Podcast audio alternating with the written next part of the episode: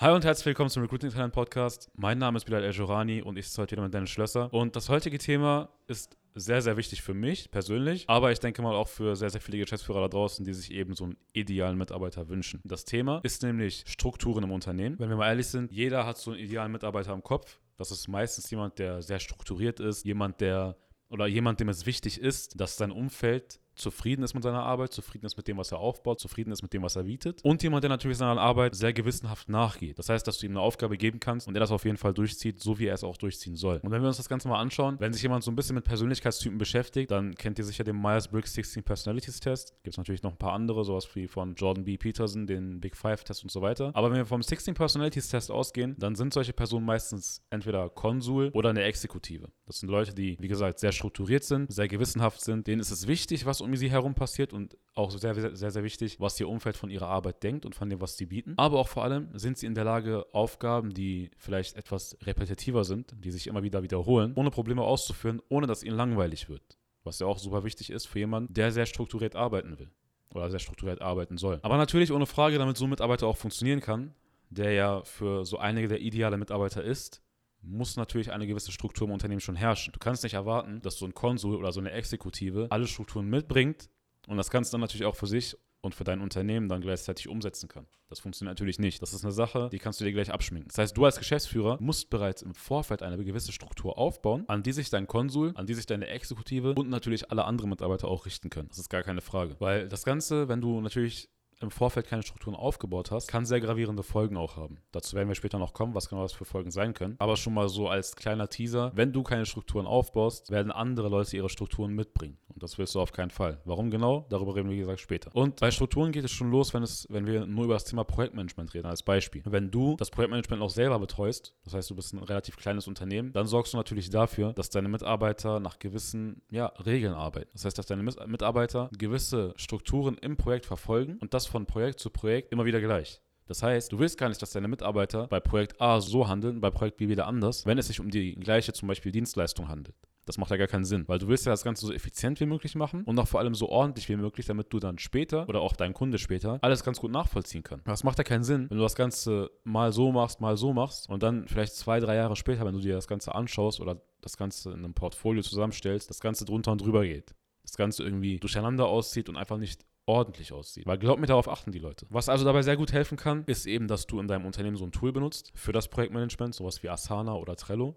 Das kennst du, denke ich mal, sowas wie ein Kanban-Board, egal was es ist. Also, dass du einfach ein Aufgabenmanagement-Tool hast, wo du die Aufgaben wirklich reinschreibst, das Ganze immer mit einer Beschreibung versiehst, sodass deine Mitarbeiter wirklich ganz, ganz genau wissen, wenn ich dieses Projekt öffne, sind diese Aufgaben offen und wenn ich die Aufgabe mir anschaue, dann ist das, das und das zu erledigen, damit die Aufgabe erfüllt ist. Zu wann ist die Aufgabe zu erfüllen? Wer ist der zuständige Mitarbeiter und so weiter und so fort? Das ist super, super wichtig, damit dein Team auch insgesamt zusammen funktionieren kann. Und wenn du einen Projektmanager hast oder einen Teamleiter, der sich um das Ganze kümmern soll, dann ist es auch sehr, sehr wichtig, dass er das Ganze sehr gewissenhaft ausführt. Dass er ganz genau weiß, wie dein Projektmanagement-Tool von dir gewollt ist, wie es zu verwenden ist. Das ist super wichtig, weil wie gesagt, wenn du es oder wenn du in einem Punkt bist in deinem Unternehmen, wo du noch das Projektmanagement übernimmst und dann zwei Jahre später bist du in der Position, wo du dann einen Teamleiter einstellst, der sich dann um das Ganze kümmert oder du beförderst jemanden aus dem Team und der fängt dann an, das Ganze anders zu machen als du es gemacht hast. Dann wird sich dein Team denken, stopp, was soll das hier eigentlich? Ich mache das seit Jahren, mache ich das so. Warum soll ich das Ganze jetzt ändern, nur weil da eine andere Person in der Führungsebene steht? Das macht ja gar keinen Sinn. Weil du weißt ja selbst, Menschen sind Gewohnheitstiere. Menschen orientieren sich gerne an Dingen, die sie schon kennen. Und wenn sie Dinge kennen, und das schon über Jahre hinweg, dann machen sie es ungern auf eine andere Art und Weise. Deswegen ganz, ganz wichtig, sorg dafür, dass Projektmanager, die bei dir anfangen, oder Leute, die schon bei dir arbeiten und zum Projektmanager befördert werden oder zum Teamleiter befördert werden, dass diese ganz genauen Strukturen folgen. Und das Ganze kannst du zum Beispiel in einem Mitarbeiterkurs festhalten. Das heißt, du musst dann nicht unbedingt jedem neuen Mitarbeiter erklären, wie das funktioniert, sondern du kannst dafür sorgen, dass dein Mitarbeiter sich einen Kurs anschaut, den du aufnimmst, einmalig, und er dann immer wieder weiß, okay, wenn ich eine Aufgabe anlege oder ein Projekt manage, dann zum Beispiel lege ich die Aufgaben so an. Eine bestimmte Aufgabe hat das und das Enddatum. Das heißt zum Beispiel, wenn ich mir ein Mockup für eine Webseite erstellen soll, dann hat der zuständige Mitarbeiter meinetwegen zwei Wochen Zeit, dass er dann immer weiß, okay, ein Mockup dauert circa zwei Wochen, also gebe ich das Fälligkeitsdatum auf zwei Wochen an. Dass da gewisse Strukturen herrschen, nach denen sich der Mitarbeiter auch richten kann. Das ist super wichtig. Und natürlich, wenn du ein Unternehmen bist, das jetzt nicht unbedingt im Handwerk arbeitet, sondern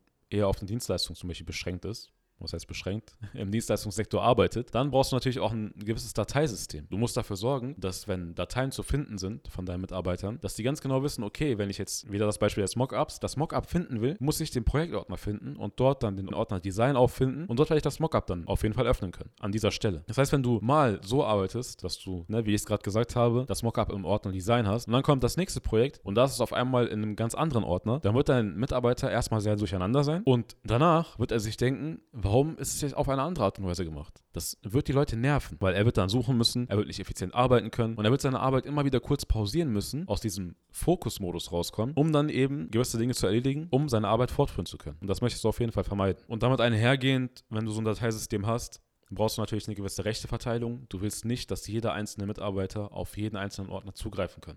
Das ist ja eine Sache, die ist eigentlich selbsterklärend. Du willst vielleicht einen Ordner für, deine, für die Geschäftsführung haben, wo nur du Zugriff drauf hast und deine Kollegen, wenn du Geschäftspartner hast. Dann willst du natürlich auch Ordner haben, die vielleicht für das Vertriebsteam sind oder Ordner haben, die für dein Designteam sind. Jetzt, wenn wir von einer Marketingagentur sprechen, hier bei uns. Das heißt, du willst die Rechte auf jeden Fall ganz genau unterteilen, sodass jeder wirklich nur das sieht, was er auch braucht. Weil zum einen möchtest du natürlich nicht, dass jeder Zugriff auf deine Geschäftsführerordner hat. Das ist logisch. Zum anderen willst du aber auch dafür sorgen, dass dein Designteam sich zum Beispiel nicht damit ablenkt, was für Dateien im Vertriebsordner sind. Oder anfängt da drin rumzustöbern, die Zeit vergeudet und einfach nicht effizient arbeiten kann. Das ist fatal. Das möchtest du auch nicht. Ja, und zur Strukturen Strukturen gehören eben nicht nur irgendwelche Hardware- oder Software-Tools, die man einsetzt, sondern auch Tools in den zwischenmenschlichen Beziehungen. Kann man zum Beispiel da nutzen, wie führe ich ein Meeting oder wie halte ich ein Meeting? Da gibt es ganz verschiedene Herangehensweisen. Wir könnten zum einen sagen, wir machen jetzt ein Meeting, wir haben ein Problem X und möchten unbedingt jetzt die Lösung Y haben. Wird in wenigen Fällen funktionieren. Das wird eher in Teams funktionieren, wo alle relativ extrovertiert sind und wo auch der Chef eine gewisse Führungsposition oder Führungsart an den Tag legt. Aber wenn ich ein Team habe, wo sehr viele introvertierte Menschen Menschen sind, die sich anfangen gar nicht trauen, in den Meetings zu sagen, ich habe die Idee, um das Problem zu lösen, kann man diese Herangehensweise erstmal grundsätzlich vergessen. Denn erstmal, wie gesagt, der Introvertierte wird sich nicht trauen, eventuell seine Ideen einzubringen. Plus, vielleicht wird ein eher Extrovertierter immer den Introvertierten auf die Finger hauen, indem er sagt, deine Idee ist nicht gut, das ist Quatsch. Das heißt, du hast als Unternehmer, als Chef, als Meetingführer, hast du die Verantwortung, dafür zu sorgen, dass nicht die lauteste Idee gewinnt, sondern eben die beste und die effizienteste. Das ist auch ein Tool in den zwischenmenschlichen Beziehungen, wo du sagen kannst, damit kann ich die Struktur meines Unternehmens verbessern und somit auch die Ergebnisse natürlich im Einklang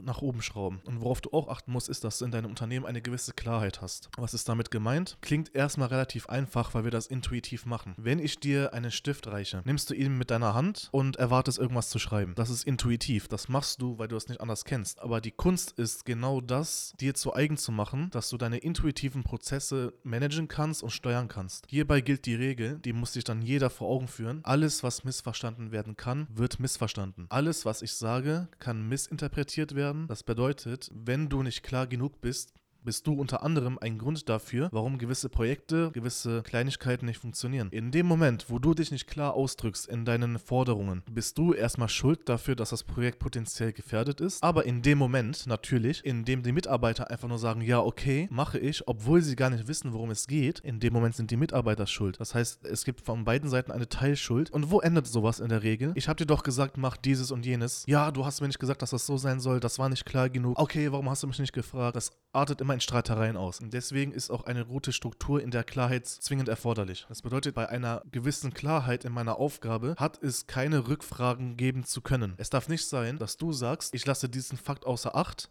nenne ihn gar nicht, weil ist ja klar. Es ist für dich klar. Du hast eine andere Sichtweise, bist eine andere Persönlichkeit, hast eine andere Position. Es ist aber nicht für deinen Mitarbeiter klar. Und davon hast du nicht auszugehen. Denn wenn du davon ausgehst, sage ich dir, wird irgendetwas schieflaufen. Auch wenn es nur eine Kleinigkeit ist, auch wenn es nur eine Farbe in einem Design ist, auch wenn es nur eine kleine Funktion in einem Code ist oder ein kleines Zahnrad, was am Ende fehlt. Irgendwas wird passieren. Weil im Management, gerade heutzutage in mittelständischen Betrieben und Konzernen, sehr oft das Problem auftritt. Er weiß doch, was ich meine. Ist doch klar. Das muss man wissen. Er hat eine Ausbildung gemacht. Er hat studiert. Ist doch klar. Jede Ausbildung Ausbildungsstätte, jede Universität, jede Fachhochschule, jeder Betrieb, wo du gelernt hast, ist anders und nimmt andere Dinge als selbstverständlich. Das heißt, das musst du dir vor Augen führen, wenn du rekrutierst. Wenn du rekrutierst, musst du dir vor Augen führen, gerade im Bewerbungsgespräch, das, was ich alles nur als selbstverständlich empfinde, muss ich erstmal erklären und muss ich auch bestenfalls kommunizieren, dass es für mich selbstverständlich ist. Genauso brauchst du eine Struktur in gewissen Prozessen, nicht nur in manchen Aufgaben oder Projekten, es gibt Prozesse, die sind fortlaufend. Zum Beispiel ein Vertriebsprozess. Ganz beliebt dieser zwei Stufen, drei Stufen Prozess, glaube ich, heißt der, wo du erstmal die Akquiseform hast, digital über eigene Leads, recherchierte Leads oder so. Das heißt, äh, du bist der Akquisiteur und rufst Leute an, schreibst sie an und versuchst mit einem Opener irgendwie einen Kontakt herzustellen. Und was passiert danach? Danach hat folgendes zu passieren. Du musst dann eine Art Baum zeichnen, wo du dann sagst, wenn dieser erste Schritt erfolgreich ist, passiert der nächste Schritt, ein äh, Evaluierungsgespräch. Wenn dieser Schritt nicht erfolgreich ist, packst du den auf eine Liste oder löschst den Lead und so weiter. Ist dieser Prozess nicht vorgegeben, verlass dich drauf,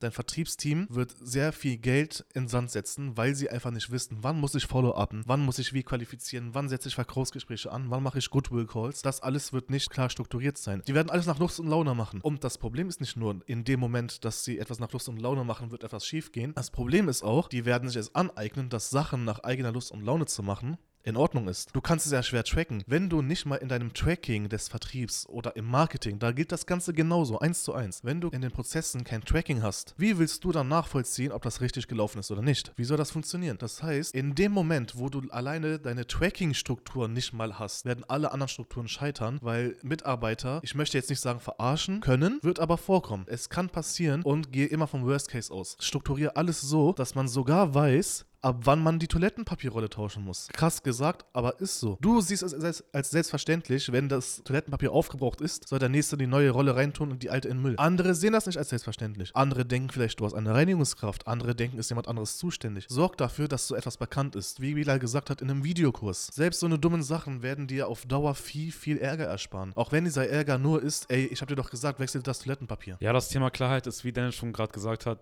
extrem, extrem wichtig, weil ne, du möchtest ja dafür sorgen, dass deine Mitarbeiter ganz genau wissen, wie die Aufgaben zu erledigen sind, ganz genau wissen, was zu erledigen ist und zu wann. Weil auf diese Art und Weise sorgst du dafür, dass dein Unternehmen effizient läuft, du sorgst dafür, dass deine Mitarbeiter zufrieden sind, weil sie irgendwo dann auch wissen, wenn ich die Aufgabe so erledigt habe, wie sie mir vorgeschrieben wurde, habe ich eine gute Leistung erbracht. Und eine gute Leistung macht eine Person in der Regel glücklich. Sind wir mal ganz ehrlich. Das heißt, wenn es ums Thema Auftragsabwicklung auch geht, nicht nur Vertriebsstruktur, nicht nur Marketingstruktur, ist so ein roter Faden sehr, sehr sinnvoll und sehr, sehr hilfreich. Weil, wenn, ich habe es ja vorhin schon gesagt, wenn dein Projektleiter weiß, ich erstelle eine Aufgabe für das Mockup einer Webseite, und in der Regel dauert das zwei Wochen bei dem und dem Umfang, dann weiß er auf jeden Fall, okay, ich muss dafür zwei Wochen nehmen, für die Umsetzung halt vielleicht vier Wochen, für Revision nochmal zwei extra Wochen und so weiter und so fort. Das heißt, es ist auch die Zukunft. Das heißt, für das Projekt ist sowas wie ein Licht am Ende des Tunnels auch zu sehen. Und das ist wichtig, weil wenn so ein Projekt sich in die Länge zieht und man weiß nicht bis wann, wie lange geht das endlich zu Ende, wann sind wir endlich fertig, damit wir das nächste Projekt bearbeiten können oder damit wir mit dem Kunden sprechen können und der zufrieden ist und wir uns darüber freuen können. Wenn das nicht vorhanden ist, dann sorgt das mit der Zeit auch dafür, dass ja, schlechte Laune entsteht, dass deine Mitarbeiter nicht zufrieden sind mit dem, was sie gemacht haben. Ja, und das alles, diese fehlenden Strukturen, können dann eben im Endeffekt dafür sorgen, dass, ja, zum einen, wie ich schon die ganze Zeit sage, dass Mitarbeiter unzufrieden sind, dass sie dann aber auch vielleicht nicht merken oder nicht verstehen können, warum du als Geschäftsführer ja, vielleicht so einen gewissen Stress machst oder ihnen sagst, dass das, so wie sie es gemacht haben, nicht in Ordnung ist. Weil, wie gesagt, wenn du keine Strukturen vorgibst, hat der Dennis gerade schon gesagt, werden sie es so machen, wie sie es für richtig halten. Weil ja da, wo sie gelernt haben, auf Uni, auf der, bei der Ausbildung, im Betrieb, wo sie vorher gearbeitet haben, das Ganze einfach anders gemacht wurde. Sie kennen es nicht anders, also machen sie es so, wie sie es für richtig halten oder wie sie es bisher in ihrer Vergangenheit gelernt haben. Wenn du natürlich die Strukturen nicht vorgibst, das ist super wichtig. Wenn du natürlich sagst, ey Leute, Projekt A wird so gemacht, Projekt B wird so gemacht, Projekt C wird so gemacht und dann halten sie sich nicht daran und dann gibt es vielleicht ein bisschen Ärger, wird vielleicht ein bisschen auf die Finger gehauen, dann ist das Ganze aber immer noch nachvollziehbar. Und das ist das Wichtige. Es muss eine Klarheit herrschen, was eine gute Auftragsabwicklung ist und was nicht. Ja, und durch diese Unstimmigkeiten kann es dann mit der Zeit auch dazu kommen, dass so kleine Lager entstehen in deinem Unternehmen. Das heißt, dass die eine Gruppe das Ganze vielleicht so sieht, dass die alles richtig machen. Die andere Gruppe sagt, ey, die Strukturen, die der Geschäftsführer vorgibt, sind richtig so, die er jetzt mit der Zeit eingeführt hat. Die andere Gruppe sagt, nein, diese Struktur ist richtig. Dann gibt es noch eine Gruppe, die sagt, nein, diese Strukturen sind richtig. Und das willst du im besten Fall natürlich vermeiden. Deswegen ist dieser Mitarbeiterkurs, über den wir im Detail noch sprechen werden in anderen Podcasts, sehr, sehr wichtig für dich. Das heißt, entweder natürlich hast du jemanden, der Leute anlernt, was aber natürlich nicht so effizient ist, sind wir mal ehrlich, weil du musst dafür einen ganzen Mitarbeiter dafür einsetzen, dass er andere Mitarbeiter anlernt. Das ist nicht Sinn der Sache. Aber mit so einem Mitarbeiterkurs kannst du eben dafür sorgen, dass du ihn einmal aufnimmst, einmal recordest, einmal wirklich alles bis ins Detail erklärst. Wie geht die Auftragsabwicklung? Wie manage ich Projekte? Wann wechsle ich das Klopapier aus? Wie benutze ich die Kaffeemaschine? Kleine, banale Dinge, die dir aber im Alltag sehr, sehr viel Stress abnehmen, sehr, sehr viel Kopfschmerzen abnehmen. Und das ist ja eigentlich das, was für dich als Geschäftsführer am wichtigsten ist. Du möchtest ja deine Sachen erledigen, du möchtest deinen Fokus behalten und dich um die wichtigen Dinge kümmern, die gerade anstehen. Du möchtest nicht mit Mitarbeiter 1 reden,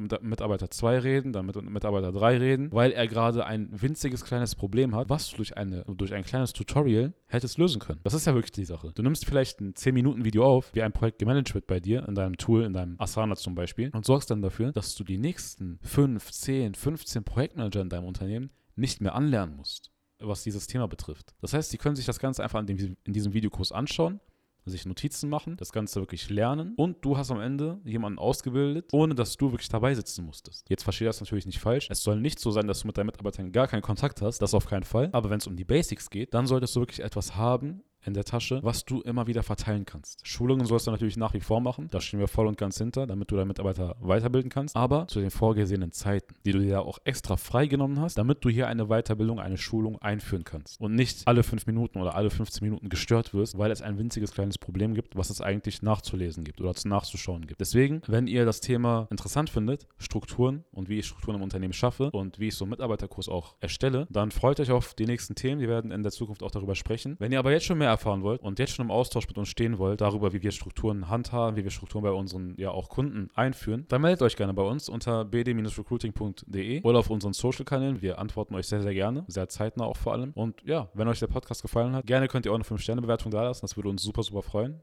Wir freuen uns auf euer Feedback. Wenn euch was nicht gefallen hat, auch bitte her damit. Jo, das soll es gewesen sein zum Thema Strukturen fürs Erste. Danke fürs Zuhören. Bis zum nächsten Podcast. Macht's gut.